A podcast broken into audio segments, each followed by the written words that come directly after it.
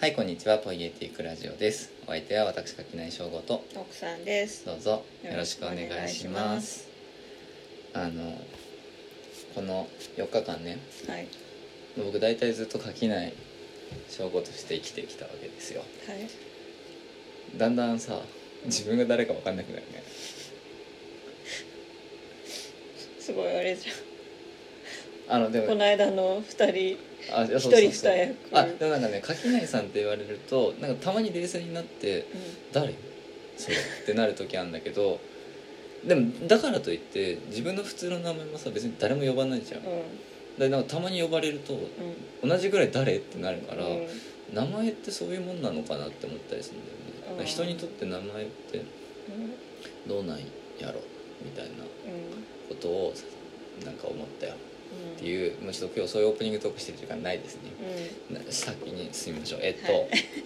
もう今日月曜配信なのにもう月、はい。そその月曜日の午後初めて？初めてだよ。初めてのね。遅延、う午後7時っていうところでね、うん。もうえっとだからえっと19時間の遅延んはい。まあここから喋りまくるから、まあ、もっとねほぼほぼ丸1日ぐらいの遅延になるんじゃないかと思うんですがまあねみんないつ聞いてんだろうね。月曜の朝に聞いてる人、まあ、月曜の朝に聞いてほしいというークしてる暇ないですから。そうでも 月曜の朝にまあでもみたいななんでかっていうとですね今日帰ってきたんですよ、はい。大阪から。はい。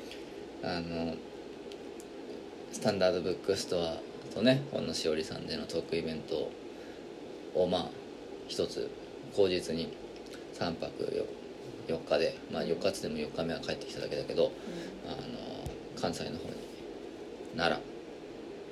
ちょっと京都。えっ、と大阪。神戸。巡ってきまして、まあ、いろんな本屋さん行って。なんで今日はちょっと一応これ読書ポッドキャスト番組なのでそうだったんだ。買った本のう話をねん。できればなというふうに思ってます。で基本的にめちゃくちゃ楽しい、えー4日間3日間でした、うん。本当に、うん本当に楽しかった。でもまあそれ楽しかったなとかこれが嬉しかったなみたいな話はまあちょっとどうしてもにじみ出るかもしれないけど基本的にそういうのは日記でうん読んでくれた方がいい、うん。なんかもうこの3日間めちゃくちゃいい日記を書き続けてるから。うん。めちゃくちゃいい日記っつうかまあいいことが起きた時は日記はね。うまあだからなんか僕は基本的にその何出来事の方が強くてそれを書くことんよりも書くこと自体がうん。そのなんか大したことなさをなんかどうでもよくするぐらい面白いものを書いた方がいい派だから日常が面白くなってしまって輝いてしまった時非常に困るんですがまあちょっとそういうのもいいでしょうということでこの3日間はスペシャルなのでよかったら読んでねと。劇場版ジャイアンみたいな日記にしてそうだね。っていうところですので、まあ、なんか行った本屋さんとそこで買った本の紹介をしていきたいと思います。今この目の前にねあの机の上にベーンとまあ机の上に乗り切ってないけれども、あの買った本を並べていますという中で、まあ、は話をしようかなと思ってます。はい。でまずはじめに今回の旅のテーマ。一つのお店につき一冊うんうん。です。うん。じゃあうん。行きましょう。はいでまず最初に行ったのが奈良の郡山っていうところにある途本さん、あの多分ルチャリブロのね青木さんのあのルチャリブロの写真の展示とかをされてたりとか、まあ、奈良で同じ奈良つながりで、まあよくその青木さんの本が置いてある本屋さんっていうイメージがまずすごいある本屋さんに行ってきました郡山はすごいところでねなんか石畳でね、まあ、その本屋さんまでの道のりが。でなんか金魚が名産なのかな。だからそのマンホールとかに金魚が乗ってたり、うん。あとなんかね何でもないそのがなんかなんていうのお洋服屋さんとかあと本の棚の中とかにもねなんか金魚の水槽とか金魚鉢とかあって軒先とかに。で金魚がいたりするの、うん。でトンさんのこの本棚とかでさ本眺めてたら急に生きてる金魚って目が びっくりしちゃった。みたいな,、うん。なんか結構だそういう面白いね、うん。あの土地であってね。うん。で、まあ、ちょっとあれだ。一回その遠いんだよどっから郡山、えっと東京からうん。な奈良まで、全部遠いけど、まあ、全部遠いけど、うん。まあ、とにかくまあ奈良はね。まあ、すげえすげえ電車になって、大変だよでね道中の電車の中では僕は、えー、と作品者のチェベングールっていうはいはい。600ページある、うん。えー本をねうん。読んでましたと。それ考えるとなんであんこんなに本買いながらあのでけえ本持ってくんだって感じなんだけど、まあその本読みながら、まあ、ちょっと疲れた時にその対談するね予定だったその鈴木奈緒さん。うん。記事とかを読み返してたわけ。でその時にちょうどなんかあのことさら出版ってその鈴木奈緒さんの連載の書評の連載うん。を書いてくださってる人が鈴木奈緒さんの過去の記事についてツイートしてるのをたまたま見かけてそれを読み返してたんだよ。そのなんか全然知らない土地のね知らないこうあの角打ちのなんか水が有名な土地でそこの水であハイボール割るとなんか美味しい気がするみたいな記事を書いててでなんかそこになんか好きな本屋さんがあるんだみたいなのをちらっと書いてたのまあちょっとそうなんだなってその時は思ってたっていうのが前段としてあって、まあ、そんな中、まあ、セベングールと鈴木奈緒さんの記事を読みながら東本さん着きましたと。でこれがね面白くてちょうどねまあちょっと多分あんまりふオブラートに住んでるけど取材してうん。の人が来てたの。うん。でなんかでずっとなんかすごい突っ込んだね売り上げの話とかをさうん。なんかわーわーなんかしてるわけそこで、うん。レジのとこで。うん。だからまあ僕はだから多分まああの帽子と眼鏡アイコンと同じで行ったからすぐ分かったと思うんだけどあの砂川さんって店主の方のね。だからまあとりあえずその取材中だからと思って。僕はその取材のすごいこう具体的なねいろんなそのこう本屋のうん話をうん横目にこうラジオ感覚で聞きな店内放送外に聞きながら本を選んでたっていうやつで。でねとにかくどうしようかなって思って。うん。まずちょっとま長くなっちゃうねこれ本さんはすごいいい本屋さんだったんですよ。うん。あのね一言で言うと普通だったの。うん。これすごいことでト本さんってえっとね東京で言うとね年のようん。りちょっと大きいかなぐらい？あだからほんそうそうハブぐらいかな、うん。そう。だから経っちゃったけど。7, 7坪、うん。ん、7畳？ん？7坪？坪とあよくわかんないけど まあとにかく多分ハブぐらいの大きさなの、うんなんだけどまあハブもそういう意味ではあれだったけどなんかねうん。砂川さんの棚やなみたいなのがないわけ。ちょっとダメ西のあれが のちょっとあれ入りますけど。なんかなんか全然なんかねこう、うん。うん砂川さんの顔が見えてこない。棚から、で他の本屋で普通なんですな。だけど、うん。なんかそういう小さい本屋が好きで回ってるとさ、うんうんあーなんか松井さんの棚だなとかさ、うんなんかこうあるわけじゃん、うん。ねねのいさんの棚だなとか、なんかあーこの本はここに置くよねみたいなのって、うん絶対人柄がにじみ出るんだけど、うにじみ出ない。うん。あの広さであの匿名性はすごい。っうん。ていううんなんか棚なの。うん。でも主張がないわけじゃないんだよ。主張がないわけじゃなくてだけどなとにかくフラットに並列しておいてあるっていう棚ですごいだからどれにしようかなと思って。すごいいろいろ悩んで。うん。で、まあ、まず1軒目だから。うん。一冊。一冊。まだね。まあいい一件目からねルールを一ね破るわけにはいかない。さすがに。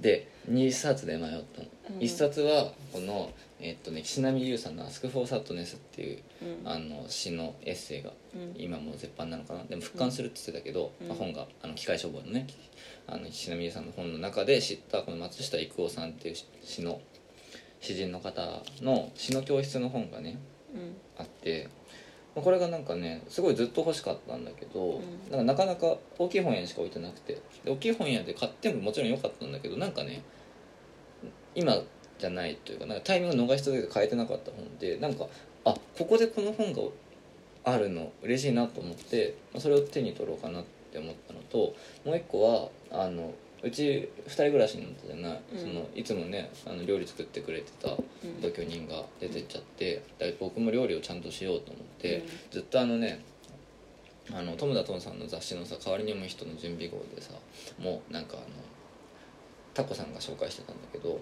あのウーウェン。ああうん。あの料理のうん。なんだっけ手なんとか料理の技術とその手立て。なんかその,、うん。あのもやし炒めはごちそうですって帯にさ大きく書いてあって、うんうんうんうん。中見るとレシピ本なのに文字ばっかり書いてあるっていう、あの本をどっかで買いたくて、であそれが置いてあったんだよ。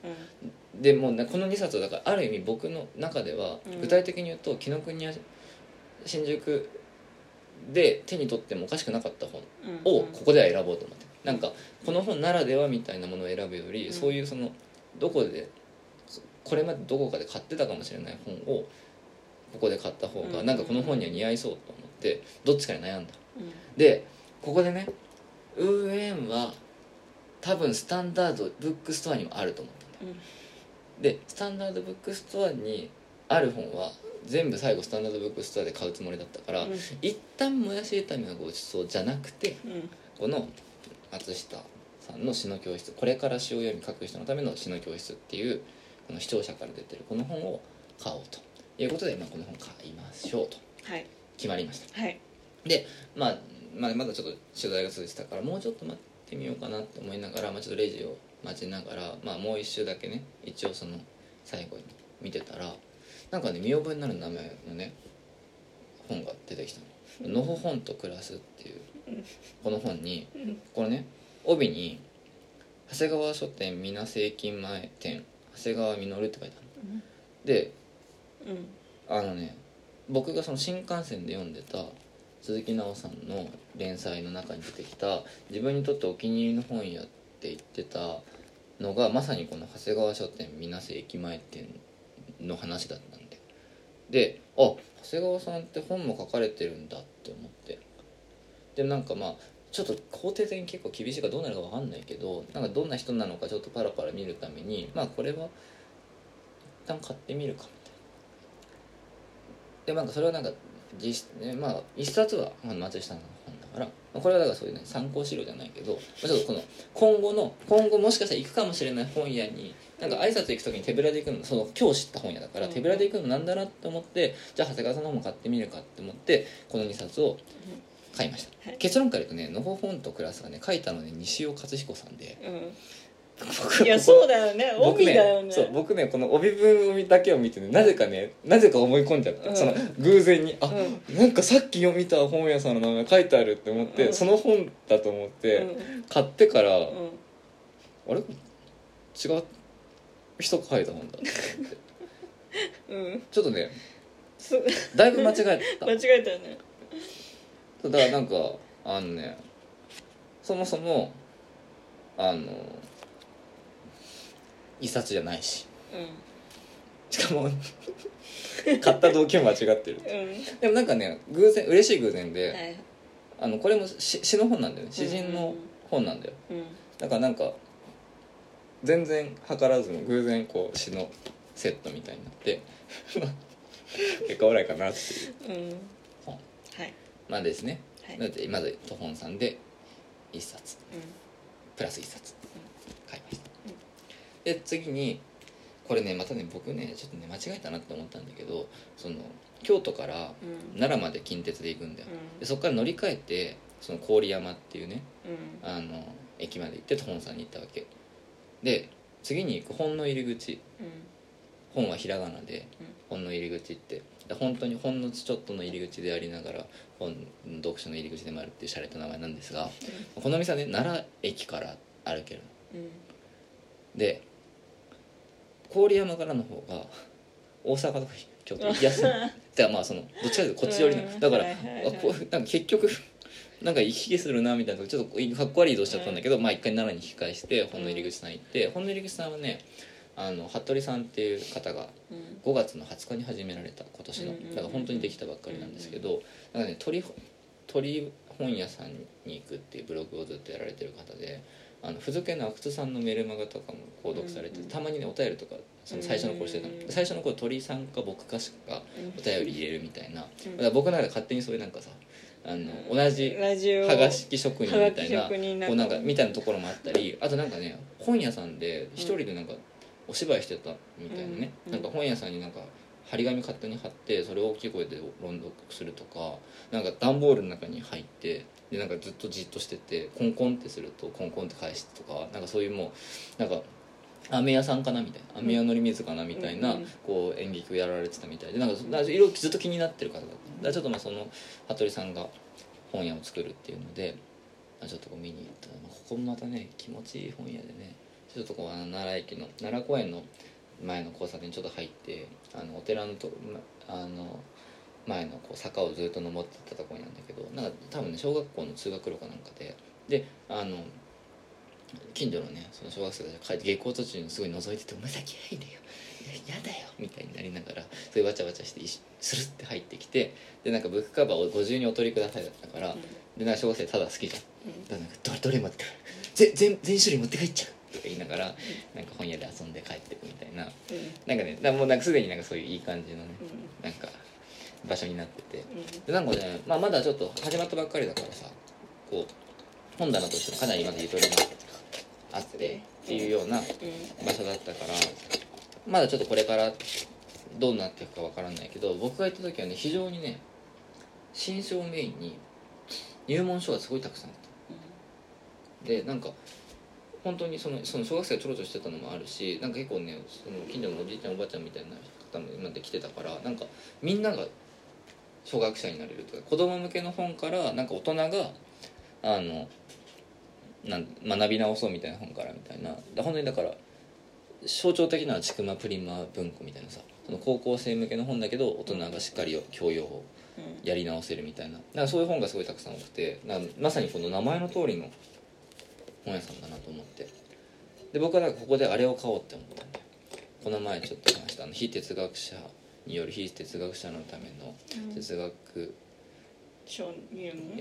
哲学入門読書会の、えっと、主催者の一人である吉川さんのあの吉川義光さんのあの「哲学の門前」っていう本がそれはまさにだから入り口に入らない門前でやるっていうエッセイを書いてて、それを買うのがまさにここがぴったりじゃないかって思ったんだけどその本はちょっと置いてなくて、はいまあっていうのもあってじゃあ、まあ、最近僕ちょっと和歌にね関心を持ったりもしているので、あそうあのそうだあの週刊読書人にあの和歌の本の書評を書いているのでよかったら っていうのがあるんですけどで橋本治さんの古典を読んでみましょうっていう、うん。まさにその「ちくまプリマはい新書」の橋本さんのこの本を、うん。まあ、ちょっとね一回読んでみようかなっていうので、うん。そのね目次がもうすでにでわからないものを読んでもよくわからない。っうんていうタイトルの章があったりね、うん。なんかそういうこう橋本さんらしい。あまり僕そんなにたくさん読んでないけどね、うんなんかすごい嫌なのでちょっとこれは楽しみだなという感じ。でこの可愛いねうんオリジナルブックカバー巻いてもらってうん。へへってうん。思いましたようん。というやつ。であの本の入り口さんでは本の入り口でしか買えない本の入り口限定マガジンうん「挙句の果て」っていう冊子がねうん。そこでこの店頭でしか買えない通販とかで買えない店頭でしか買えない冊子があってうん。店頭でしか買えない冊子はちょっとカウント外かなっうん。ていうことで、ね。まあちょっとその橋本さんの新書と一緒にこのうん「挙句の果て創刊号」うん。これねまたすごくて執筆者がね千さんの奥村さんとかねうんちょっと千さんちょっと今回ねちょっとあの体力と財布のとキャパシティの限界でちょっといけなかったんですが とあとまさにほら長谷川さんが書いてます。その長谷川実さんが書いてます。でこれでこの長谷川実さんの文章を電車の中でね読んでたの。でうん。読みながらなんかさっきののほ本とあんまり繋がんねえなって思ってチラッと見たらやっぱ全然違う人だったっていうのに気づくんだけど、だからねだからこれから行くかもしれない。あと途本の砂川さんも書いてる、うん。みたいなのでもうなんかうん。これはまあ農家だろううん。ということで、まあ、買いました。よとはい。だからここも1冊プラス1冊。はい。で、まあ、順調にはい。ここまで行きましたよと。はい。でここから僕は京都にうん。出るんです。うん。で京都でフォーザとのねうん。あのレティシア書房さんとか、うん。ああの辺りにちょっと挨拶しに行きたいなと思って京都に出てくんだけどまあなんかその服部さんと話してて京都にこれから出て、まあ、夜までいて大阪に行くかなみたいなこと思ってるんですよねみたいなこと話しながらこの挙句の果てのことを教えてもらってさ砂川さんも書いて奥村さんも書いてるって言ったらこの長谷川さんなんかさちょっとささっきちょっと気になり始めてとか言ったらすごい熱く「いや僕はあそこは2ヶ月に1回必ず行くことにしてるんです」一番好きな本屋です。みたいな感じですごいこうぜひねちょっと遠いんだけどいやでも京都行くんだったら京都と大阪の境みたいなところにある大阪の北の端っこの本屋さんだから京都からだったらむしろ行きやすいかもしれない。みたいな感じですごいなんかいろいろまあでも無理無理にとは言いませんけどみたいな話をしててで僕服部さんのとこ演演劇とかもちょっと気になってるんですって話をしたら演劇やってたのがまさにその長谷書さんですよ。って長谷川書店さんのこと長谷書さんっていうんだけどっていうので。ででこの挙句の果てをそのさ移動中に読んでるとさまさにそのね長谷川さんはね鳥さんは変な人でなんかし一人芝居をうん。本屋の中でやってるたんだと。それが面白かったみたいな、うん。だまあそれを先つけたのもドミノ席で僕が先つけてるみたいな話を書かれてたのもうさ 行くしかないじゃん。うん。でもこれだから京都に着いた時には、うん。まあもう着いた時でねもうこれでもうすでに夜ね6時とか。うん。だからで京都早くてさうん7時にはみんな閉まっちゃうから、うん全部はどうせ回れない、うどうすっかなって思ってでも京都はとりあえずここだけ行きたいと思ってた棒っていうあー。あのインセクツのいいお店特集で紹介されてたあの棒って書かれてあの、うん。木の棒ねんうん。のキャップのあの有名なところがあの展示のスペースとアパレルと両方作ってるスペースを作ってるそこに行ってみたかったから、まあ、そこに行ってこの最後の手段のねキャップとかステッカーを、うん。まあ、ちょっと買ったりなんかしてうんるうちに、まあ、もうどんどん閉まっていくわけですよ本屋が。であちょっとこれも無理だなって思いながら長谷川書店さんのこと調べると8時までやってる。うん。で多分3 4 0分で着く水瀬だったら。で、まあ、そこからまた同じ電車に乗って行けば宿までたどり着くってことは分かっちゃったわけ。あこれはもううん行くんだ。うん。行くぞっていうことで。導かれちゃった。そう。全くその出発するこの家を出るまで知らなかった長谷川書店さんに行きました。うんはい。でまあなんかまあなんかみんなすごいっていうさ本屋はさそれはすごいんだよ。入った瞬間すすごい大好きになっちゃって。すごいんだよもうこのね。あのだ本当にあの僕はねあのあんまり行けなかったけど名古屋のねあの七五書店さんとかさ、あとこれもちょっとなかなか地理的にそんなに頻繁には行かないけど、ブックスルーエうん。吉祥寺のうん。とか割とさああいうなんか普通の顔して普通じゃない本にあるじゃん。うん。あのね普通じゃなさを増した感じの本屋なの、うん。で普通じゃないんだけど普通ななんていうのかな本当になんかただ単純に置ききれんな溢れちゃってる普通の本屋みたいな佇まいなの。なんだけどブックスルーみたいにその雑誌コーナーにもだから普通に単行本が刺さってたりとかなんかねいろんなコーナーにすごい横積みでもうねなんかこう置いてあったりもするんだけどなんかねそのね無造作さも含めなんかなんかねすごい良くてなんか本が雑草みたいなの。いいい意味でいい意味なんかすごいすごいね茂ってんの。でなんか生命力が。だある意味手をね入れきなんかなんていうのかな意図がそれこそ途本さんと別の意味で読み取れない部分がある並びとかがあってでだけど絶対なんかあるの。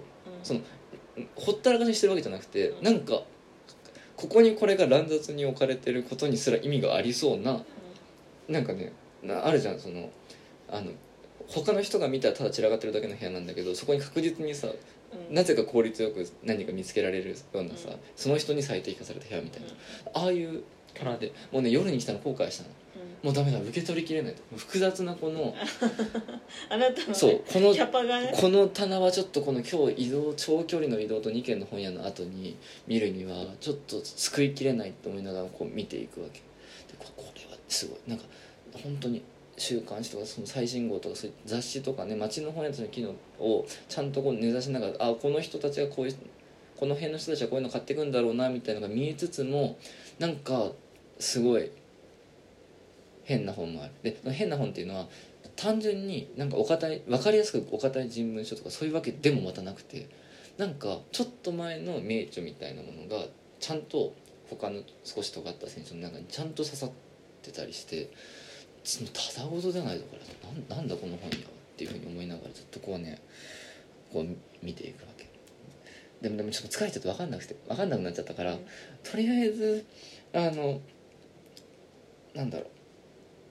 苦しそうな出なんかツイッターでいつも苦しそうなぼやいている出版社の本をここで買ってあげようって思った なんかもうもうこの本屋はがすごいのは分かった、うんうん。この本屋がすごいのは十分に分かったし、うん。だけどちょっと今日ここにがっつりうん。うん立ち向かっていく体力がちょっと僕にはないってこうもう言ってしまえば降参したの。はいはい。負けた。本屋と向き合うことはちょっと今日はもう無理いやもうこの本屋の方がでけえってなっちゃって、うん。うんもうこの本屋の方でしかもなんかねその新刊話題の書のコーナーがすごい良くてそこにねめっちゃはっきりとした意思を感じるの。なんかね、ケアとか福祉とかねそ社会社会問題といってもどちらかというとそのなんていうの大きい主語によってなしなかったことにされるうんうん。小さい声の側に立つようなそのなんか沖縄の本とかねその、うん。それこそそのホームレスのあの本とかそういう本がすごいたくさんこうちゃんとそこに置いてあるとかなんかねちゃんとなんていうのかな。ポーズじゃないせすごい誠実な反骨を感じるこうコーナーが随所にあってなんかそそういうところから撮りたかったんだけどちょっとねもうダメだここからもう今日は無理選べないって思ってあの買ったのが「点滅者」っていうところのこの「ザジ」っいうね。うん。漫画雑誌。うん。ちょっとこれの創刊のして新しい出版社で出てるんだけどなんかねやっぱりさ出版大変うん。そうなんだよ、うん。そのツイッターとかそのノートの日記とかを読んでる。とで、まあ、どっかで買おうかなとは思ってたんだけど、なんかここで買った方がいいなって思って。だとりあえずその分かんないけどなんかそこからそのなんか何か困ってる側に立とうとするような本屋さんで、で僕はちょっと今自分のそのこうわ困りを掘り起こすのちょっと難しいから具体的に困ってその出版社の本か っていうのでこの「ザジ」っていう本とあとは、えっとね「共和国」っていう。あ。じゃあ一回ここで止めますね。はいというわけでねえっと荷物の受け取りで一旦 CM が挟まりましたが。そうでねで次は共和国、まあ、共和国はまあそんなに困ってるかどうかは分かんないけど、なんかたまに覚えてるのをなんかツイッターで拝見したことがあった気がするなっていうのと、あのナチスのキッチンとかあの何冊か持ってるんだよね、うん。ちょっと今タイトルがとっさに。えロロあ違う。ロシアのやつあそうそうあれもそうだと思う。あれもう。ん、そそううそうそう。まあととにかくいつもすごいうん。よろしいなとかっこよろしいなって本書いてる人でその東直子さんっていう人の「レモン石鹸泡立てる」っていう共和国の本を、まあ、これがね真っ先に目に入ったの入ってすぐのところで、うん。っていうのもあってであこれあるってうん。思ったっていうのがね結構大きいんだけど。もうなんかもううん。もうちょっと 疲れてるいや結構ねもうううちしちょっとね打ちひしがれたところあったもうダメだちょっと本当にこの素晴らしさを前に僕は今日太刀打ちできない。立ち打ちできないっていうのもあってでうん。なんかね書評の本みたいなんでね。うん。でなんかそのそれをさっきちらっと話したけどそのなんか最近書評をねさせてもらってうん。たりもしてたからなんかちょっとこうもう一回本を読むみたいなことの本についての本を読みたいなみたいなのもあって、まあ、この本この2冊にしようと思ってうん。ここの2冊。うん。お願いします。うん。行って、うん。であの「長谷川さんですか?」ってそのレジの,、あのお兄さんに聞いてね。であのちょうどこの本の入り口でお来ましたとその場ではそう言って本当は本当はここで初めて話すけども本当は途本さんで勘違いして本を買って、うん。そのまあ、もうそそもっと前から言うと鈴木奈緒さんの記事で、うん。なんとなく名前を知ってこう途本さんで間違えて本買ってお身分を買って。分を買ってで正しいうん。あの原稿が書いてあるこの本の入り口の本を買ってそこで服部さんと話してたらこれはなんか聞きたいなと思って来たんですっていう話を、まあ、ちょっとしてでまあ実は僕も本をね作っててって言ってこう挨拶をしたらそのね長谷川さんがなんとちょうど今まさにリュックの中にプルーストを読む生活が入っているんだっていうね、お話をしてくださってもうでもそれでわーなんかわーわーわーみたいな嬉しくなって、まあ、ちょっとその辺の嬉しかった話はとびきりの話だから秘密なんだけどなんかいろんなね話をしてそれは嬉しいなとか思いながら、まあ、会社に哲学もあの仕入れてくださって、まあ、会社に哲学の話とかもちょっとしながらこういうことを考えてこういうふうな本を作ってるんですって話をしてたらそのあの本当にねなんかすごい本当になんかねプルースを読む生活をめちゃくちゃ読んでくれてるような、まあこう長谷川さんともう一人ねあの奥村さんっていうあの方がね一緒にレジに立ってお話をしてて、まあ、その2人でこういろいろ話してる中で、まあ、会社に哲学の話をこうしながらね、まあ、こうしてたらその奥村さんが「あの私の恩師の本なんですけどね」って言って「あげます」うん。言ってこの森本武史っていう方のこの「苦労の節約」って本をくれたの。なんか話聞いてたらあななんか垣根さんみたいな人に必要な本やと思うからああげますって言って。本屋で本もらっちゃって。うん。でなんかねそのすごいんだよこれ。口コミだけで32年間読み継がれて「暮らしのバイブル」って帯に書いてあって「どこまでも楽に生きたい人に送りたい」っていうこの帯文で、うん。あ確かに僕のうん。ための本ですねってうん。思ったんだけどこれすごいの。どういうことかっていうと ISBN がついてない。つまり人なんです。人です。え？自主制作本。奥付け32年1990年4月第1釣り。で19年に3釣り。間うん。マジで大先輩なんだよ。すご。自分で本を作って。すごっていう、うん。だからそのただこれはすごそうって思って、じゃあ大切に読ませてもらいます。うん。言ってねこの本で、でなんかまあだからそれでこうなんかその会社に哲学の話とかそのプレスの読む生活のあの感想とかもいろいろ長谷川さんが話してくださったんだけどその時になんかすごいだから本当にねなんかありがたいことになんかいろいろなんか話してくれてなんか垣根さん多分こういう人だと思うみたいな話をしてくれてでその中でな多分ねこの本とかも好きだと思うからちょっと冊子だけ持って帰ってって言われてこれは別に特にだからなんかあのこのねうん。森川哲夫っていう人と加藤千秋さん小川今こっちと待ち小川哲夫さんと加藤千秋さんの対談のうん。この冊子をねうん。多分これお好きだと思うからちょっと面白い対談だから読んでみてって言われてこれ何なのって聞いたらこの小川哲夫さんの「このようなやり方で300年の人生を生きていく」っていう、まあ、本の、まあ、観光記念の冊子なんだって言われてでこれは何何の本なんだろうと思ってこう見ていくとなんかねこの人東京の人なのかな？あの代々木公園で、このあの生活をしているあの結構だからちょっとあの、ね、あんまり詳しくはあれだけれども人が回想で何何十年か前の沖縄に旅行に行った時のうん。話を、まあ、こう自分のイラストとかも込みで日記でこう日記をこうなんていうのかな。何十年前のものを再構成して作っているみたいな本らしくてね。でなんかこうビシッとさ手書きで書いてたものをこう活字に組み直してでこうすごいいい感じのサインもあってっていうなんかこのなんかお金がなくて、まあ、であとプラスの当時の沖縄の風俗みたいなものもちょっと見えてくるみたいな本だっていう話で「いやこんなの絶対好きなやつじゃないですか」って。言って「うんまあこれは買いますよ」と。さっきのこれもらっちゃったし。で買いますよと。でこっちがそのまた別のあのそのこの小川さんが一時期暮らしてたブルーテント村のテント村のあの関係の方のえっ、とねこの市村美佐子さんっていう人の本をねこれが、えっとね、タイトルが「ディア菊池さん」っていうタイトルのものでまあこれもなんかそのなんだろうなこの対談のなんえっとね同じところから出てるのかな？キュート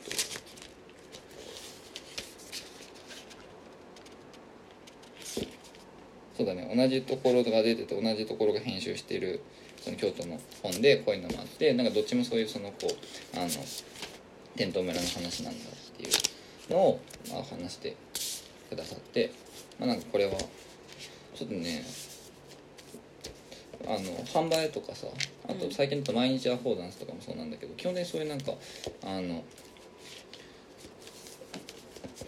なんて言うんだろうな。本当になんかそれは昔からすごい関心があるんだよね。なんか路上生活者のまあなんだろうな。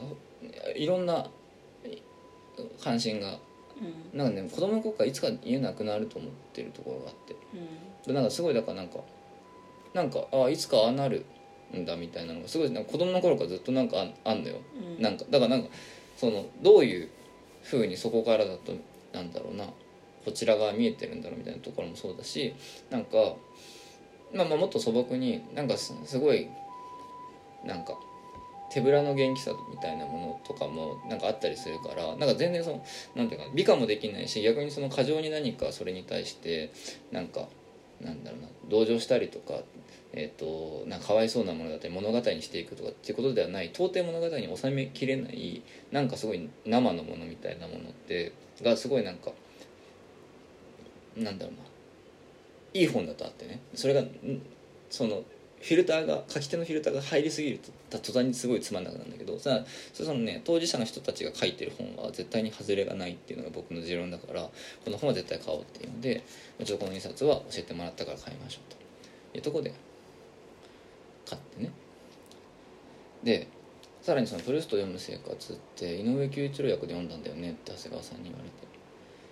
水瀬って井上久一郎さんゆかりの地なんだようん。なんか出身地なのかな、まあ、なんか暮らしてたことがあるだったかな,、まあ、なんかとにかくなんかゆかりの地なんだよでねこの水瀬川っていう井上久一郎さんがそのこの辺のことを書いたうん。エッセイがあうんるんだよ。しかも次戦あげるって。うん。うん。言ってうんその水瀬のねうん。本屋さんで。プルストの翻訳家の水瀬のエッセイについて書いたものが載っているエッセイ集をくださってっていうところでまあだからまあまあそもそも最初にすでにここはねうん。すでに負けてるから2冊買ってんだよ。うん。すでに2冊買ってんだけどそこにさらにいろいろ話しながら教えてもらった本でのうち2冊を買ってさらに2冊いただいてしまうっていう、まあ、すごいありがたい。ねところであってでもでもあれは本当に朝一元気で頭のシャキッとした状態でもう一回行ってなんか5時間ぐらいいた。も うん。うなんか一あれあれなんかフェトンフェテンチフフィト。ンチットと出てる。原初の姿に戻ってもうねすごい森林浴って感じだった。でもあれはいやめっちゃいい本屋だったんだよなででなんかしかもでもそれでなんかそのなんかちょっとねその路上の匂いもしたりとか森の匂いもしたりとかなんかねいやすごいなんかかぐわしいんだよ。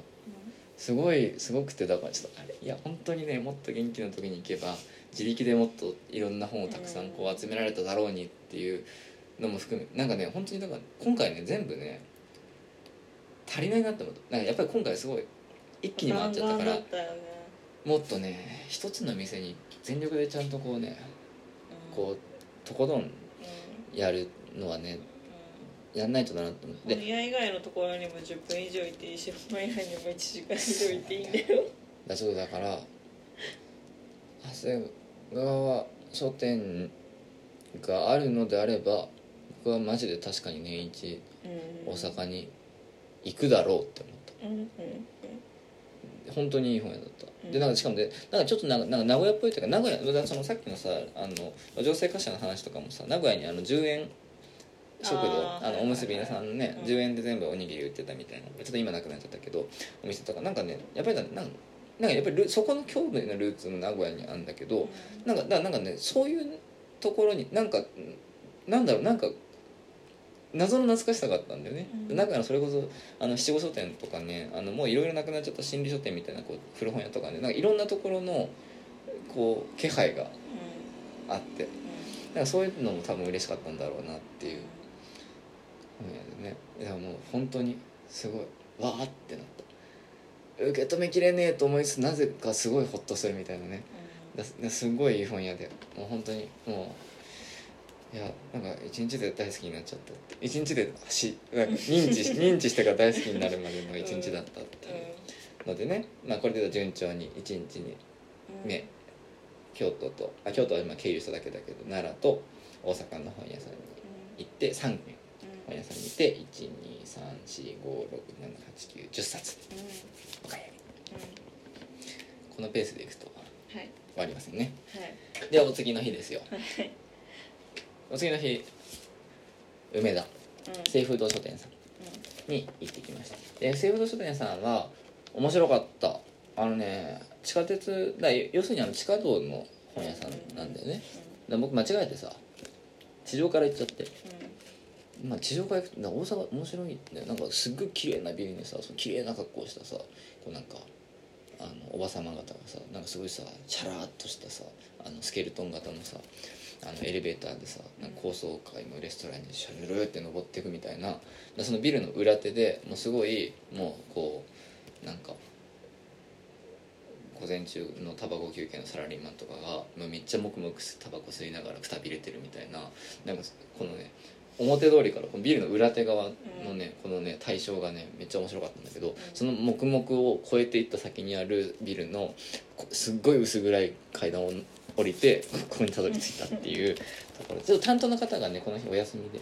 というのもあのスタンダードブックストアのイベントに来てくださってたから、まあ、それもあってあのお休みだったから、まあ、ちょっとこう見てたんだけどここもめっちゃいい本がたくさんあってねあの岸正彦のあの社会学な生活生活史についてのなんか理論編みたいな本があってそのせ人に話をどうやって聞くのかとか、うん。どういうふうにそれをまとめるのかみたいなことをまとめた本がそれのサイン本があったりとかあとね「異文社」っていうところから「消費者の誕生」って本が出ててこれもどっかで買おうと思ってたんだけどそれがね僕の会社に哲学と隣り合わせになってでで消費者の哲学は要するに消費っていうものが何かその社会へのアクションであり得るんだみたいなさよくまあ言うような話じゃない、そういうのって本当なんだろうかっていうのを消費者っていうの成り立ちから問い直すみたいな本絶対好きじゃん。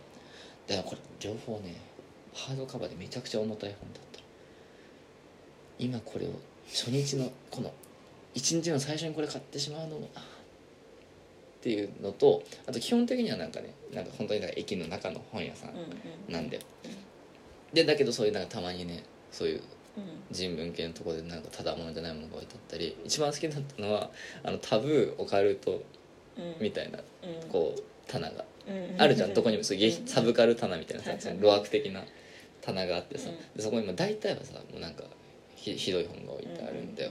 なんかあのなんか海外のうん。ダークツーリズムみたいなこうなんかやばい風俗行ってきたとかさはなんかこうあの一家惨殺事件ルポとかさうん。なんかそういうこうおどろおどろしいのがさうん。バーが置いてあってさなんかふ不倫のなんちゃらの本みたいなのとか置いてある中になんかどのその「夜のみだらな鳥」っていうすゴリゴリのラテンアメリカ文学がしれっと置いてあるの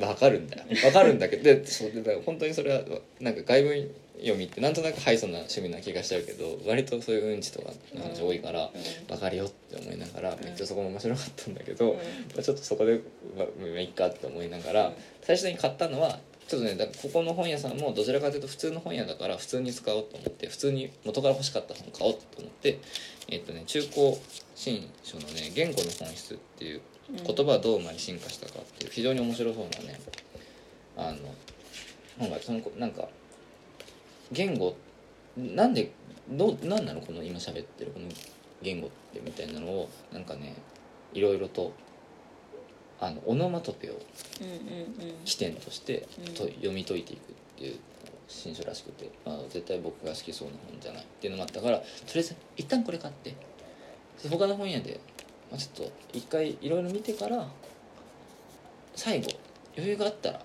まあそうだね。宿でかいそうでかい本買えばいいかなっねていうので一旦これで買った、まあ、結果から言うとちょっとねその後寄れなかったんですけど、うん。ちょっとねだからそれもだからまた行くんじゃない？っていう本屋さん。でセーフ。さんで買ってでその後緑地公園のブラックバードブックスさんに。あはい。でブラックバードブックスさんはもともとあのあれだよプルスト読む生活の頃からね、うん。でもう3年前かな？うん。に行ってどう行って、うん。であその後も2回ぐらい行ってるのかな？大阪行くたびに寄ってるうん。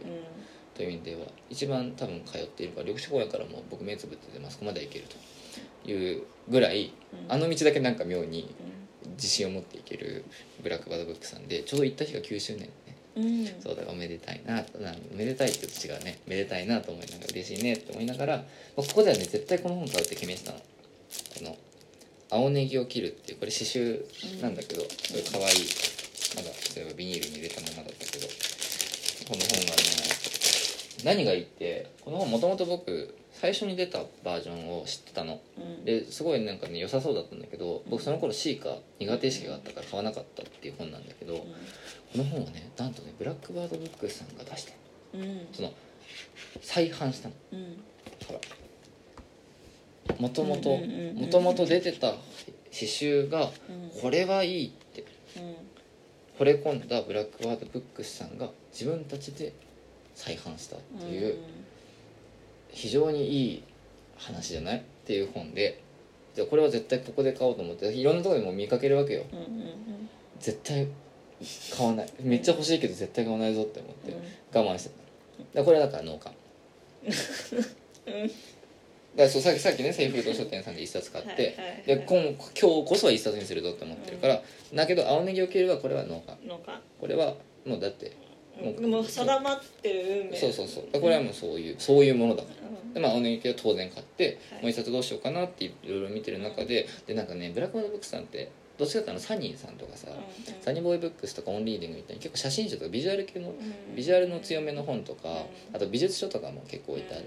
で写真の本とかもねいろいろ置いてあったりしてなんかねこうそういう感じのところでなどうしようかなとか思いながらこう読んでて僕ね今ね話しながら気づいたけど日記に間違ったこと書いたな。え？あの神奈川慎吾さんの「いなくなっていない父」っていうあのうん。写真家の人がすごい失踪癖のある父親について思い起こして書いたエッセイ集がね写真のコーナーにあってなここいつもそういう写真系の本あの前行った時はねあのギッピーの写真論買ったんだけどそういう写真系のや人をどうしても手に取りたくなるなと思ってそれ買おうかなって思ってたんだけど今ねここ見るとねないから多分変えたんだよ。で何に変えたかっていうとこのミスズ消防から出てるチャールズ・ラムの「エリア随筆賞」っていうこの本をこれはねそのロンドンのあのチャールズ・ラムって昔の昔のってどのぐらい昔なのかっつうと結構昔の人のあの日記というか日記というか随筆の本なんだけどこれはねなんかいつかどっかで買おうと思ってたの。なんかねなんつうのかな。まあ裏のこの表ところを読むのが一番あれなんだけどフランシス・ベーコン以来の長い伝統を誇るイギリスエッセイ文学の完成者と知られるチャールズ・ラムみたいな感じで、まあとにかくそのエスイギリスのエッセイといえばこの人みたいな有名人なんですが、うん。まあ、この情緒とユーモアに富むロンドンコラムうん。イギリスエッセイ文学の成果エリアっていうのの、まあ、こういろんなところから、まあ、ちょっとこうピックアップしましたよ。でしかも解説は小野純三っていうような、でしかもこのね帯のここにエッセイの手法みたいなこと書かれてるんだけどまあなんかまあその中でねあんまりそうやってなんか褒めすぎたことによって逆に読者を寄せつけなくしてるんではないかみたいなことがこうこっちには書いてある。だからたくさんあるんだけどそこから章だからちょっとだけいいのをピックアップしましたよと。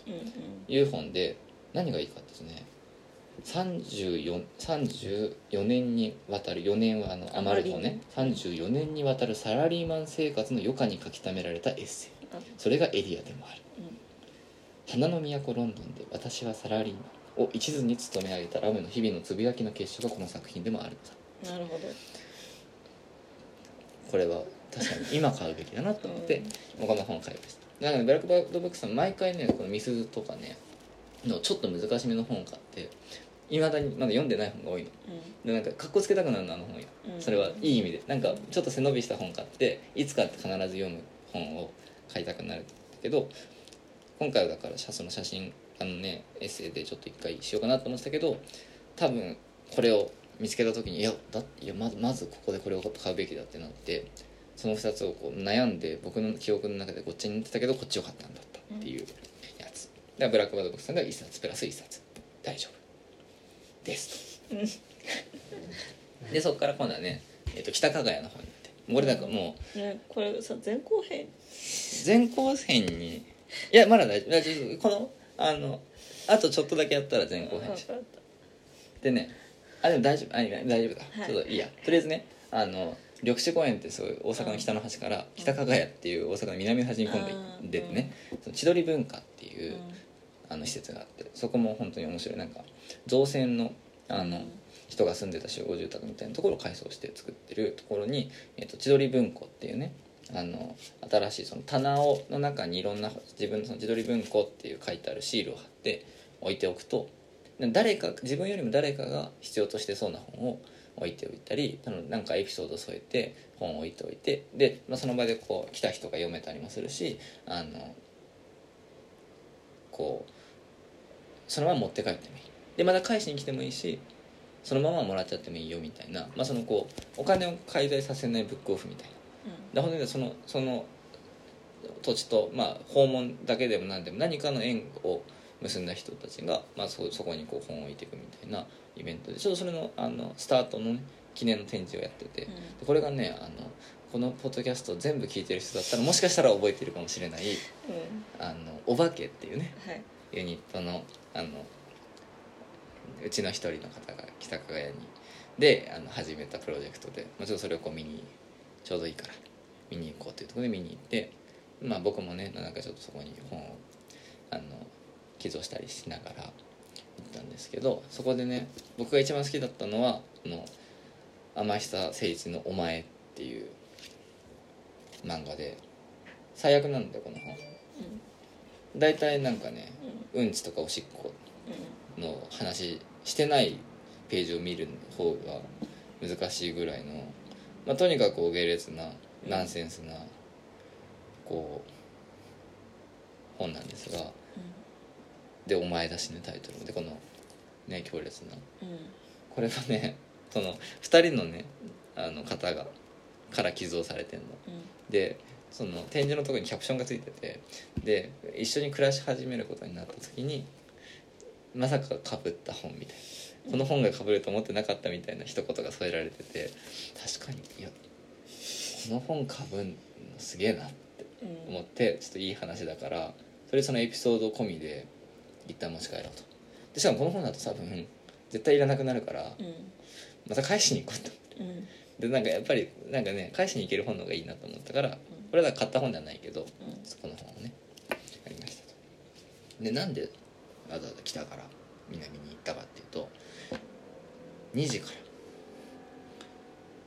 トイブックスさんでこの大滝ビンタさん小説家の方がサイン会をサイン会というかそのお店にトイブックスにいて買ったらサインしてくれるっていううん。催しをやっててそれ時間調整のためにも先に南でご飯食べておこうっていうのもあってトイブックスに行ってでトイブックスさんもこれの大滝さんのこの本をその謎を解いてはいけないっていうこの大滝ビンタさん初の短調、うんあの異常論文とかにもね書いてたり、うん。滝口優秀さんとの読書会の司会進行やってたりしてトイブックスさんでも結構いろいろなあのイベントやられてたりとかねしてなんかいつも毎回なんかね小説のお話が面白いなと思っていた方だったので、まあ、ちょっとこれはぜひねあちょっとそのズーム越しでお会いしたことはあったけどご挨拶したいなと思ってちゃんとバシッとねうん。サインをもらってうん。声出していけよとうん。いうサインをもらってでそしたら大滝さんが会社に手数買ってくださったか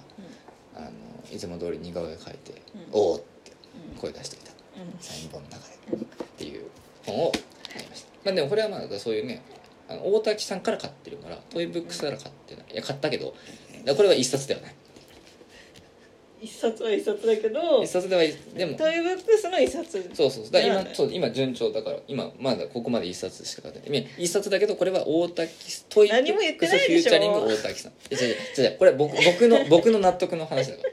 ね。ででもう一冊はなんかねやっぱりね雑談ザ・デッドとか置いてくれてるからトイブックスさん。で結構他のゾンビのとこもいろいろたくさん置いてあるの。でなんかそれが嬉しくて。うんで実話怪談本コーナーがあったのそこに。あでもうなんか全部嬉しくてさ。ーはい。でなんかちょっとここで実話怪談のそのねあのあのカメラは触るえっ、と光ることをやめて触ったってあの歌集も書かれている吾妻俊樹さんのこの「首払い」っていうこの怪談本をうん。うんつい嬉しくなってなんか同志だって思って。でなんかでこの謎を解いてはいけない多分これなんかミステリうん。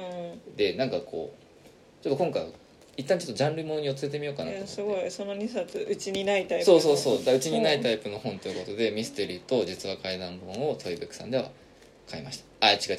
えっとねトイブックスの大滝ビンタ企画として大滝ビンタさんの本を買ってトイブックスで首払いを買いました。はい。であとはトイブックスさんの記念冊子の全身が春」という、まあ、これは本当のトイブックスで手に入らない。あの小説家の町屋良平さんとかとあとその店主の磯上さんとえっとあとあのぬいぬいぬいしゃべぬいぐるみとしゃべる「君は優しい」の大前さんの3人で書いてる交換日記というか、まあ、いろんなものが文集があってね、まあ、これはさっきのねあの挙句の本の入り口の挙句の羽と同じ理論で、まあ、そこでしか買えないというかお土産だから、うん。まあこれは別にっていうので、トイブックさんでは1冊プラス1冊プラス1冊。はい順調。ははい。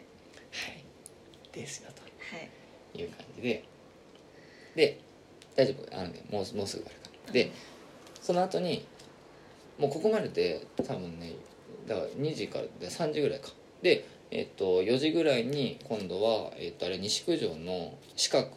うん。鈴木奈緒さんともゆかりが深いところに、まあ、四角にはもともとこの「酒ともやしと横になる私」っていう鈴木奈緒さんの本がこれ四角から出ててこれ鈴木奈緒さんがその四角の広報とかやってて、うん。メルマガに書いてたエッセイをまとめた本。かわいいねそうすごい可愛いよね。すごい。謎のサイズ。そう。でこれなんかね古本で一回見かけたことがあったんだけど、なんかこれは新品で買いたいなと思っててでまあだからせっかくなら四角で買おうって思ってた本。でさっきのブラックバードブックスの青ネギ枠で、うん。まあ、ちょっとこれはうん買うぞっていうので、まあ、これを買いに四角に行きながら、まあ、ちょっとスケラッコさんってそれこそ鈴木奈緒さんとかパリッコさんのあの本の総画とかもされているスケラッコさんのジンが、なんか四角がすごくかっこよくてなんかそういうなんかインディペンデントな本がやっぱ置いなんだだから中野のタクシーみたいな感じのお店だから、まあ、ちょっとこれはジン買おうっていうので、まあ、ビールのね「煮抜きビール出前」っていうシリーズを、まあ、薄い本だからちゃんとシリーズ2作とも買おうと思ってこれは 2, 2冊で1冊買うの四角では1冊。うん。これを買いましたで1冊プラス1冊。あとまあステッカーも。これお土産にねあなたに買ってこようと思って、うん。この偽反則シールっていうのを買ってきて、うん。低気圧。気がつけば頭痛とかね、うん。反則フォントで諦めた。そんな日もある。みたいなこう僕らの口癖みたいなのがすごいポップな反則になっているステッカーがあったからこれちょっと買ってこうと思って、まあ、こういうお土産をこうやって買ったよっていうのが四角ですと。はい。そしていよいよいよいよ。スタンダードブックストア。はい。スタンダードブックストアはなんとなんと。なんイベントで行ったんですけどはい。翌日が閉店。天王寺の店が閉まっちゃうってことで、とにかく全部買うぞこっからここまで。今気になったの全部買うぞそしてなんとなくこれまでなんかみんな買ってるから僕が買わなくていいかなとか、なんかちょっとこれ買うの恥ずかしいなってなんとなく思ってた本をリミッターを外してだそれをさちょっとね外せる本屋なんだよ。うん。これがまた、みたいなのもあってドーンと買いましたよ。うん。でもだからここの本はちょっとちょっと秘密です まあ写真撮ってるからあれだけどでちょっとそういうねなんか別にかちょっと買うからあー。どどうしようかなって思ってた本だから、うん。買いこれこうだから買いたいっていうよりはこうだからこれまで買わなかったみたいな本を買ってんでね。あーはいだけどまあちょっとちょっと話すとまずはこの古賀さんの「ちょっと踊ったりすぐに駆け出す」これは大傑作あの素粒社さんから出てるの大あのいつかタコ舟になる日あのうん小津屋系さんの傑作エッセイのこう素粒社から出て素粒社が出てるエッセイが間違いないに決まってんだけど日記の本なんだけど日記の本なんだけど日記じゃんあのほぼエッセイみたいなうん。本なんですよ。読んだことあります？ノートとかにで公開されてるんですけど。うんないです。あの成城石井に行く日の日記とか読んだことない？ない。めっちゃいいんだよ。う良すぎてん。自分で日記書くのバカらしくなりそうだから買わなかった。う んうん。でも買った。うん。買っちゃったで今度「100万年書房マリオさんの世の人」これもエッセイしだ基本的にねエッセイは僕買わないの。なんかひ基本的に人のことがうっすら嫌いだから知らん人のエッセイ読んで何が楽しいのかよくわかんない。そうそうそう。自分が言う方ま でだちょっとね世の人。これはあの保坂さんとあの対談もしててこの方が。でなんかそれこそ大阪の自転車屋さんでうん。働いてたかなんかの人で、まあ、ちょっとこれもねあんまり読む気なかったんだけど、まあ、どうせ読むんでしょっていううんのもあったからあとはね初めてあの「私は空腹に私を空腹ににしない方がいい」の工藤レインさんの5年ぶり食エッセイ集「無毛にいる人」これは三島社から出ている本で「私を空腹にしない方がいい」もタイトルめっちゃ良すぎてどうせいつか買うんでしょって思ってまだ買ってないんだけどうんうんちょっと一旦これを買えば諦めていつか買うんじゃないかと思って先にこっちを買いどうせ読んだら面白いんだよ。どうせ読んだら面白いですね。別にいいじゃん。でしかもどうせ読んだら好きになっちゃうんだよきっとこの人のこと、うん。もうそうさっきの古賀さんもそうなんだけどもうん。うちょっと好きだもんだって。なんかそのノートにあるさお試しの日記だけど、うんうん。もう嫌なんだよそういうの。なんか本当にさなんで知らん人のこと好きにならなきゃいけないのみたいなとこあるじゃん。なんで？なんかねいやわでもないなんかやでもとにかく僕にとってそういうタイプのエッセイを書く人たちを避けてたの。だそういうでも本当になんかさなんてなんて別に友達じゃないのに友達みたいな気持ちになっちゃうんだよ。生きてる推しを増やしたくないみたいなのとは違ううんでまあそれに近い。でも生きてるからこそちょっと気持ち悪い。その、うんなんだろう。知らん人のはずなのになんか知ってる人みたいになるのがなんか嫌だなっていう気持ちがすごいあるから、うんなんかそのいや好きにならせないでくれ。みたいな気持ちになるけどどうせ読んだら好きになっちゃうんだろうなって思ってる人たちの本という意味だとこの上本一子さんの本のね。そう。っていうのでこここまではそういううん。もういやなんかどうせみたいな。どうせみたいなやつをどうせってずっと買わないし買うとしかもね逆にね多分ねこれ自意識過剰なんだけど書店の人から「ああぽいですね」って言われるとか絶対読んでると思ってましたって言われるような本たち。はい。絶対に読んでやらないって思ってたけどもうねあのスタンダードブックストアのあの気持ちのいいねうん。なんかもう全然そういう背伸びをしないでいいような場所でだったら、まあ、手に取ってやるかっつうので手に取った。うん。本そしてこれもねこれこれは絶対買うって言ってたのに、うん。逆に機会を逃し続けてた金正彩さんのフェアな関係も。はい。でもここもだこのこの流れでいやなままあすでに好きな人だけど。そうそうそう。そうまあちょっとねそうでもちょっと知ってる人たちうん。っていうので金正さんがこれをうん買ったでもここまではだから僕の中ではうん。絶対普段だったらこれまでの紹介したさっきの首払いとか大竹ミントさんのこの本以上に僕は普段買わない本を買うそうだね。っていうのでここまででね、まあ、スタードブックストア特別だからすでにもうここで5冊であとはその大好きなね久保さんの「家庭料理という戦場」うんうん。これあの図書館で借りて読んでさすごい面白かったから、うんなんかねどっかで手に入れたいなと思って買ったの。その久保さんはジャガーマンの久保さん。あそうジャガーマンの久保さんです。あのジャガー人間のあね、なんだからえっ、とあれだタイトルが今急に出てこないけどまあとりあえずそのあの人類学者のーうん。うん久保さん大好き。買いますはいでもこれを買ったのは結構紆余曲折があってね。あ冒頭に戻りますがはい。僕途本さんでウーウェンさんの買わなかった。はいはいスタンダードで買えるだろう。はいはい行ったらさはい。ウーウェンさんの本めっちゃ置いてあるわけ。あもやし炒めの本だけもなかったの。あ もう誰かが買ってっちゃったそう誰かが買ってっちゃったんだよ。であ確かに絶対あった。うん。でもちょっとねもう閉店前でみんなもいろいろ買うだろうからっていうので、あそうこの喧嘩は考えてなかったって思ってだけどなんか料理の本を一冊は買っておきたいなみたいなところでこの「家庭料理という戦場」はうん。全然レシピ本ではないけれどもレシピ本を文化人類学的に読み解いていくっていう本だからまあちょっと一旦これをね代わりじゃないけど、うん。ちょっとこう行き場のない気持ちを置くために買いました。でここまでが、まあ、だから、まあ、ある意味選別というかねこうどっかで買う本としてスタンダードさんでうん。なんかとうとうほだされてほだされそうな本を買っちゃったっていうこういうやつ。だからちょっとあっさりめにうん。紹介しました。はい。でこの2冊はスタンダードさんで見つけた未知の本でこれはマジでちょっと面白そうな本でここもスタンダードさんだから特別2冊。うん。許した自分に。そうなんだ。そうで1個はこれサーカスそこに生きる人々ってう。んうん。このまあサーカス好きだから。克服したからね。そのサーカス好きだからサーカスの本買ってみた。うなんかね面白い。前書きとかもねなんかサーカスの本なんで作るかというと私はサーカスが好きだからみたいなのが書いてきてん。サーカスっていいよね。で結構ちょっと古い本なのかな？なんかバーコードまだついてないからね。うん。なんかあ95年の本だ。そうなんだけどサーカスについて知りたいなと思ってこの森田。これはいろんな読み方がある感じだと困るな。森田博子さんサーカスそこに生きる人々っていう、まあ、その実際のそのサーカスをね訪ねていってうん。こうその人そこでの交流をもとに書いた本らしくて。これは面白そう。うん。全然知らない本だけどちょうんっと可愛いしね結構ね。うん。それで一個買ったあとねもう一個はねこれはね多分ねめっちゃ面白いかめっちゃ滑るかどっちかなんだけど「ひらめく経絡。うん。現代医学のミステリーに新旧のサイエンスが挑む。うん」やばくない？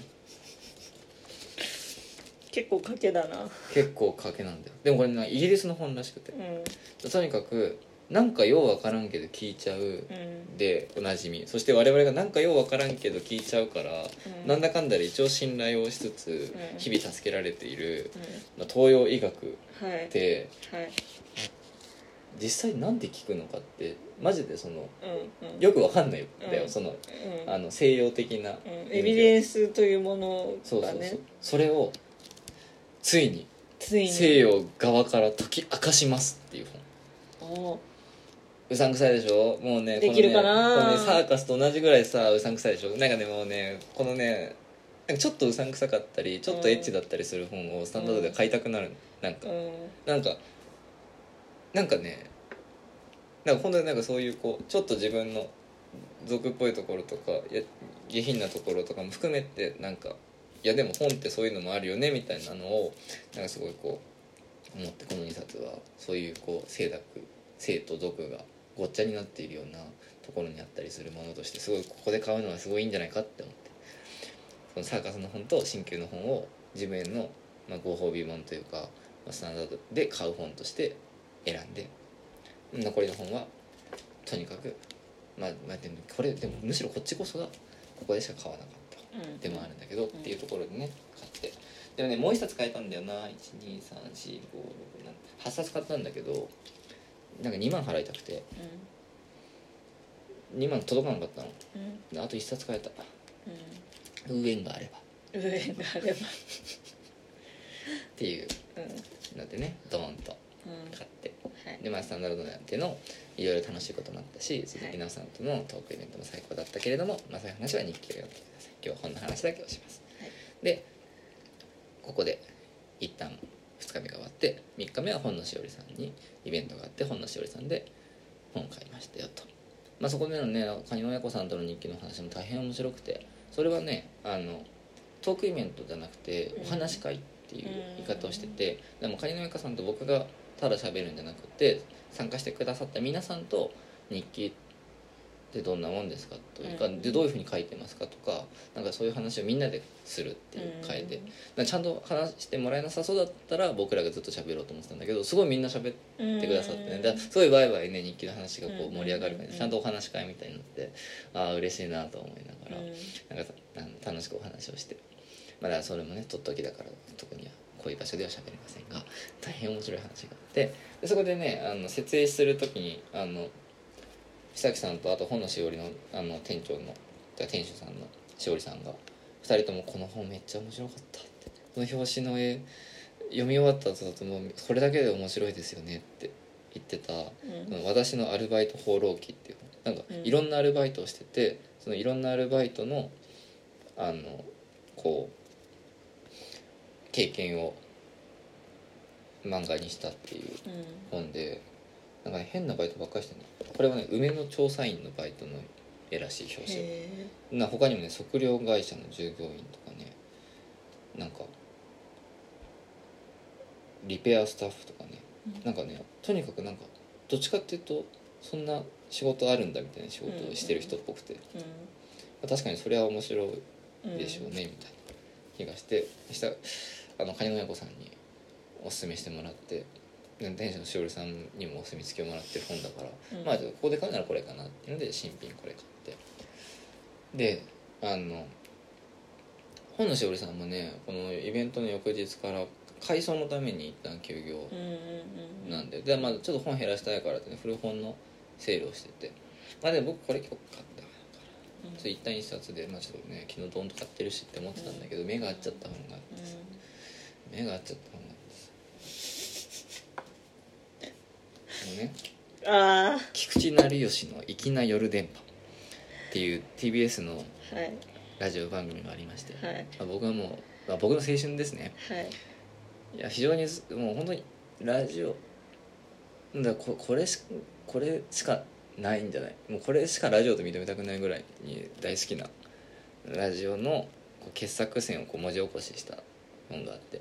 正直僕ね吉成吉のね語りって多分ね耳で聞くの大好きなんだけどねみ目で読むと結構うげってなんじゃないかってちょっと思ってるところがうん。あるからもしかしたら普通に違法に YouTube に上がってるバックナンバー見ればいいんじゃないかってちょっと思ってて買わなかった。で理由としてねこのキノブックスっていう出版社がもうないのかうん。ないのかもしくはあるけど担当編集がうん。別に移ったかなんかうでん。4冊出てるのねそのこの本でで3冊が昨日から出ててもう1冊がその編集者が移った先で作ってんの。で4はすごいたくさんある。うん。で1もたくさんある。うん。だけどもう増刷しないうん。のだからうん。うんうん1めっちゃ吸っててし私立ものって23とさうん。だんだんさ部数が少なくなっていくじゃうん。んどこに行ってもね1と4だけはいはいはい。でたまに古本で2出てんだけうど3冊目がどこにもない。っはい。ていう本だったのこれ。はいはいそれがさこのねキノブックス版のね最初の3冊が3冊揃いで置いてあった。はい。目が合っちゃってさ。うん。でちょっとこれはその日記の時のイベントでちょろっと話してたこととして僕はその久木さんの日記ってね目の日記だっていうふうに僕はその場で言ってたのとにかく何か見たものをその描写するっていうことにすごいなんかこう凄さがあるというか長けてるしなんかそこがすごい毎回わーって思うんですみたいな話をしてて僕はとにかくシャーチャー喋りたがるから口で書いてるのとだまあたまに日記とかねこういう口立てで喋やったりするしみたいなのがあって口で書いてるみたいなことを言ったんだけど菊池成吉っていう人はね まさに口の人でで自分でそのなんだろうこれはその書き起こしだけどあのエッセイも書いてたりするのね。エッセイもねすごいね好きで嫌いなんだけどそのそのその場でねその久木さんとしおりさんにこれを買った時に菊池成吉はまさにそういう口の人ですよねみたいな話をした時に僕多分文章で菊池成吉嫌いなんだよなみたいな話をしたんだけどそれはねちょっと嘘でかなり好きなの。かなり好きなんだけど好きだった頃の自意識とねちょっとねああ大人になっちゃった。やなんていうの密着しすぎてて菊池成吉は常に常にそういう大人だからいいんだけどそれに憧れようとしてかぶれてようとしてどうにもならなかった頃の自分のねとのね共感性手術とかねななんか混ざっちゃって。で文章自体は結構ね痛いおっちゃんの書き方でもあるんだよ、うん。で菊池成吉だから許される書き方な。の、はいはい。みたいなのがすごいなんか、うん。でギリギリおじさん公文にならないおじさん公文みたいなものをなんかふざけたね文章を書いたりするみたいなエッセイを書いててすげえそれに惹かれ猛烈に惹かれてた時期があるからこそ今ちょっとうん。嫌いなんですよねみたいなことを言いながらでもヨルダンパザすごい好きだから言ってすごいなぜかそういうなんか謎の言い訳をしながらもうその時点で謎の自意識がにじみ出るんだけど買った古本がこの「菊池成吉の夜の電気」3冊を。もう3冊買ったからには比較的手に入れやすい4冊目も揃えてそう揃うんだったら買おうと思ってちょっとこれは出会っちゃったなって買いました。はい。うん。っていうね。でそれでもそう買ってからその久木さんとあのーしおりさんのコメントでなんか今日結局そのなんかその日のトークともなんとなく響き合うようなところがあったりするような本だったから、まあ、買ってよかったなっていうふうに思いまして。っていうところでねちょっと長々とあでもそんなちゃんとまあ普段ぐらいの長さに収まりましたわ。っていうところで本当はなんかいろんな一つ一つの本に対していろいろあれだことでねあのこう楽しいこと面白いことこの本への魅力みたいなもっともっと話したいこともあるんですがなるべく本に買った本に集中してそうでもねえな結構棚の話したかうん。まあちょっとまああの初めて行ったところとかねちょっとね出しちゃ出しちゃったけどっていうような感じでこんだけまあ大体1店舗1冊でね本を買ってだから都本さん本の入り口さん長谷川書店さんでえっと次の日がブラックバードブックさん。で、まあ、千鳥文庫はまあちょっとちょっと例外としても千鳥文庫。で、えっと、トイブックス四角さん。スタンダードブックスとは本の勝利。9件9件の本屋に行って。じゃあ休憩9冊そうそうそうちょっと数えてみるんだよね。123456789101112131415